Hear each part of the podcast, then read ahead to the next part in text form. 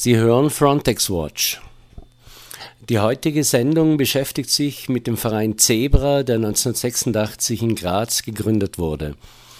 Die Ziele der Organisation heute wie damals sind Durchsetzung der Menschenrechte, Förderung von Gleichbehandlung und dauerhafter Integration, Ächtung der Folter und Rehabilitation von Überlebenden politischer Gewalt, Bekämpfung von Rassismus. Die Wurzeln Zebras liegen in der Menschenrechtsarbeit der 1980er Jahre. Die meisten Gründungsmitglieder von Zebra entstammten den damals sehr zahlreichen steirischen Amnesty International Regionalgruppen. In Graz gab es zu dieser Zeit eine Amnesty International Ärztinnengruppe, die sich mit dem Thema Folter und politisch organisierter Gewalt beschäftigte und vor allem auch mit der Behandlung und Rehabilitation von Folteropfern. Diese Gruppe organisierte 1985 ein Anti-Folter-Symposion, bei der die Idee zur Gründung des Vereins Zebras entstand. Im Oktober 1987 startete das Projekt Zebra schließlich mit einem Knalleffekt.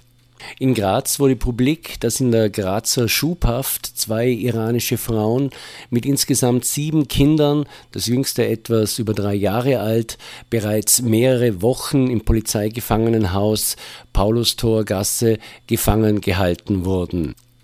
Ein zähes Ringen begann, zuerst um überhaupt mit ihnen in Kontakt zu kommen, später dann um Asyl zu beantragen und sie vor der Abschiebung zu bewahren. Die Schubhaft und der Zugang zum Asylverfahren sollte in den folgenden Jahren eine Kernaufgabe der Arbeit von Zebra werden. Das Konzept war dabei von Anfang an interdisziplinär angelegt und setzt auf unterschiedlichen Ebenen an, sowohl auf der rechtlichen, sozialen und politischen wie eben auch auf der medizinischen, psychotherapeutischen und psychiatrischen Ebene. Dabei war nicht zuletzt die Herstellung von Chancengleichheit, beispielsweise am Arbeitsmarkt oder im Bildungsbereich, eine wesentliche Zielsetzung und Voraussetzung für nachhaltige Integration. Die Zielgruppe des Beratungs- und Therapieangebotes von Zebra sind nach wie vor Asylwerberinnen und Konventionsflüchtlinge, Folteropfer und traumatisierte Personen, Arbeitsmigrantinnen und deren Familienangehörige. Der Name Zebra selbst entstand in den 80ern im Zuge eines abendlichen Brainstormings und stellt keine Abkürzung dar.